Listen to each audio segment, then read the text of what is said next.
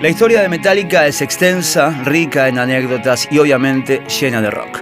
Este podcast es una adaptación en audio del libro Nacer, Crecer y Morir de Metallica, volumen 1, escrito por Paul Branigan e Ian Wingwood, editado en Argentina por la editorial Malpaso y realizado con permiso y colaboración de la misma.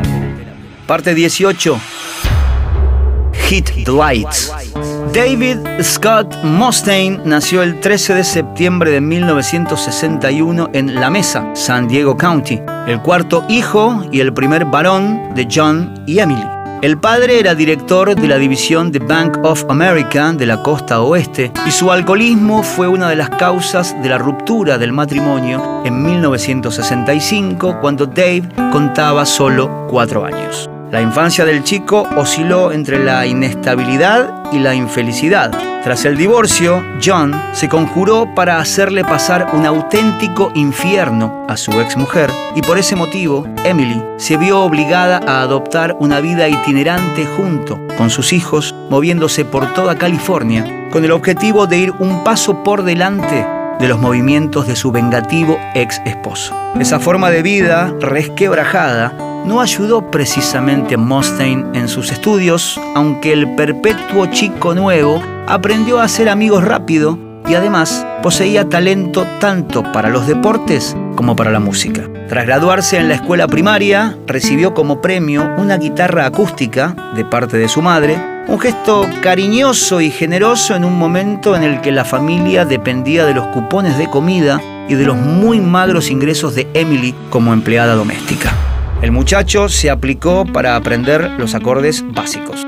A los 14 años, Mustaine se unió a su primer grupo en el que figuraban su cuñado, Mark Bally, y el guitarrista John Burris, y ambos interpretaban versiones de Bowie, Kiss y Zeppelin en fiestas caseras, al aire libre y en otro tipo de celebraciones. Muy pronto, el guitarrista descubrió encantado que el instrumento que había escogido lo volvía muy atractivo para las mujeres que no eran de su familia. Tras haber descubierto el sexo y el rock and roll, era solo cuestión de tiempo hasta que Mustaine probara el tercer componente vital de una típica adolescencia californiana en los 70, las drogas. El guitarrista rozaba a los 13 cuando tuvo sus primeras experiencias y a los 15 vendía marihuana en el departamento de su familia. Con eso, Mustaine fue ganando algo de dinero, nuevos amigos y una reputación. Por primera vez en su vida se sentía importante y valorado. La primera impresión que Ron McGovney tuvo de él fue que era un idiota arrogante. Fue él quien respondió al teléfono cuando Mustaine contestó el anuncio de Lars Ulrich en el Recycler. La primera vez se reunieron con Lars y fueron a su casa de Newport y al escuchar el armado de Hit the Lights con la guitarra solista de Lloyd Grind, Mustaine comentó que hacía falta más solos. Un poco después volvieron a juntarse para tocar con James y Ron. Mustaine estaba simplemente calentando cuando el resto de los integrantes se fueron sin abrir la boca a otro cuarto, lo cual parecía bastante descortés. Mustaine preguntó si iban a hacer la prueba y Hetfield respondió, no, el puesto es tuyo.